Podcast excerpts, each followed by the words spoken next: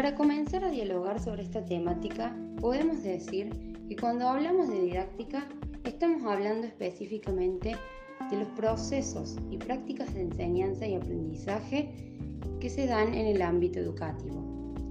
Y esto a su vez nos lleva a tocar de cerca la cuestión curricular. Cuestión curricular como campo que delimita ambos procesos de enseñanza y aprendizaje. Porque es dentro del currículum donde se seleccionan y definen los contenidos que se pretenden distribuir en las escuelas.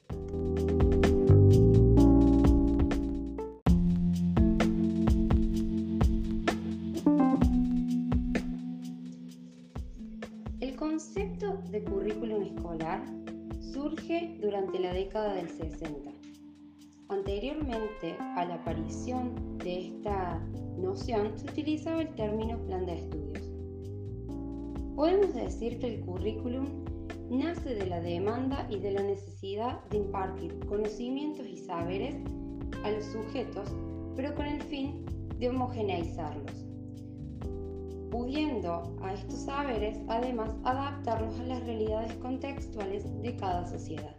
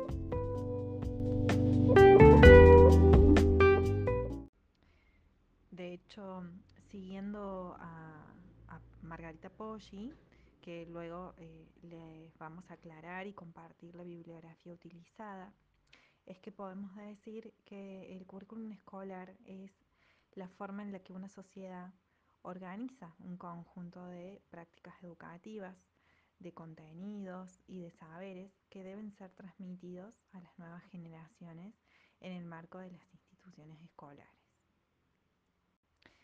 Para esto es necesario resaltar que el término currículum presenta algunos problemas que están relacionados con su definición claramente, debido a que existen definiciones generales y como contraparte hay definiciones que, eh, por su extrema particularidad, podría decirse, son más restringidas y son poco funcionales también. Es así que a raíz de esto, las conceptualizaciones del término cubren un arco definido en términos de una polarización. Eh, tenemos el currículum como texto y por otro lado tenemos el currículum como todo lo educativo, vale decir, el currículum escrito y el currículum no oculto. Es así que a raíz de esto, las conceptualizaciones del término cubren un arco definido en términos de una polarización. Eh, tenemos el currículum como texto y por otro lado tenemos el currículum como todo lo educativo, vale decir, el currículum escrito y el currículum no oculto. El primer término, es decir, cuando hablamos de lo que es el currículum escrito, hacemos referencia a toda aquella producción escrita y además al uso coloquial del término, que dentro del ámbito educativo, cuando por ejemplo los profesores, docentes hablan del currículum, ellos suelen hacer referencia a toda la documentación curricular sobre, digamos, sobre la cual eh, se basan para definir los programas anuales. Es decir, es toda aquella selección de contenidos, objetivos, que están jerarquizados, estructurados por el sistema educativo nacional vigente y es adaptado a cada provincia en particular eh, que orienta los procesos de enseñanza y aprendizajes. Y también, por supuesto, a su vez, adaptados al contexto de cada, de cada aula, de cada grado, de cada grupo. Como se acaba de mencionar, podemos hablar también del currículum oculto. Cuando hablamos de currículum oculto, hacemos referencia a todas aquellas experiencias educativas que vivencian los estudiantes, tanto dentro del aula como fuera de la misma. Este tipo de cuestiones se encuentran por fuera de lo que está estipulado y sistematizado dentro del currículum formal. Es decir, que estas experiencias aprendidas por los sujetos no se encuentran expresadas como objetivos del currículum oficial. Podemos decir entonces que este tipo de aprendizajes se encuentra ligado a la apropiación de normas y valores, como lo son, por ejemplo, la responsabilidad, el compañerismo, el compromiso, el respeto para con los demás y la sociedad, entre otros. Y es en este punto donde hablamos de currículum oculto, donde se da lugar a los intereses y a las posibilidades de las y los estudiantes logrando aprendizajes significativos. En última instancia, podemos hablar sobre el currículum real. Este hace referencia a todos los contenidos, saberes y prácticas que se vivencian en el aula y que efectivamente están estipulados en el currículum oficial o escrito. Es decir, el currículum real hace referencia al trabajo propiamente dicho que se realiza en el aula. Esto que decís, Milagros, justamente me hace pensar y, traer a, lo que hace referencia Terigi cuando presenta el currículum escolar como una herramienta política y a su vez como un proyecto público que comunica el tipo de contenidos que se espera que las escuelas ofrezcan a todos sus alumnos y además también permite la concreción de las experiencias educativas que se envuelven en el marco de los procesos de enseñanza. ¿Por qué? Porque al ser una herramienta política es el Estado el encargado de generar las condiciones que permitan concretar las experiencias educativas que en el currículum se prescriben para toda la población en el sistema educativo. Por supuesto que eh, el currículum es también una herramienta de trabajo docente, es decir, esta herramienta debe ser analizada, contextualizada y adaptada al eh, espacio y a la realidad específica de actuación, al aula pero además esta eh, herramienta debe ser utilizada para poder recuperar aquellas prácticas valiosas y eh, a su vez para la transformación de aquellas prácticas que se necesitan mejorar. Esto que decís, Milagros, justamente me hace pensar y, traer a, lo que hace referencia Terigi cuando presenta el currículum escolar como una herramienta política y a su vez como un proyecto público que comunica el tipo de contenidos que se espera que las escuelas ofrezcan a todos sus alumnos y además también permite la concreción de las experiencias educativas que se envuelven en el marco de los procesos de enseñanza. ¿Por qué? Porque al ser una herramienta política es el Estado el encargado de generar las condiciones que permitan concretar las experiencias educativas que en el currículum se prescriben para toda la población en el sistema educativo.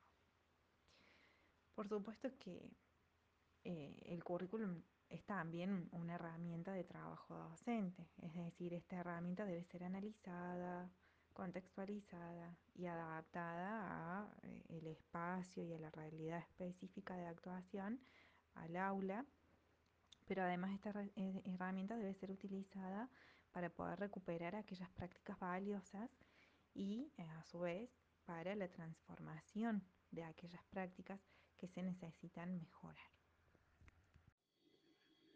Aportando lo que dice Diana en relación a que el currículum es una herramienta política, también podemos decir que es un proyecto oficial.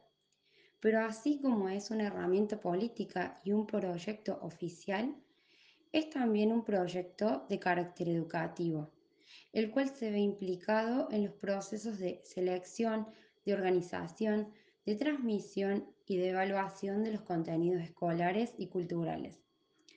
Contenidos que son considerados útiles para una determinada sociedad en un determinado momento. pero como bien sabemos, las sociedades cambian y se transforman constantemente. Y por lo tanto, surgen nuevos saberes que pueden ser considerados útiles y se dejan atrás otros que comienzan a considerarse obsoletos e innecesarios. Es por este motivo que el currículum debe ser flexible y revisable, para así poder modificar y mejorar las prácticas de enseñanza, las cuales también cambian conforme cambien las sociedades, el momento histórico y los contenidos. Como mencionamos hace unos momentos, la producción, distribución y transmisión del currículum escolar se da dentro del marco de una sociedad determinada.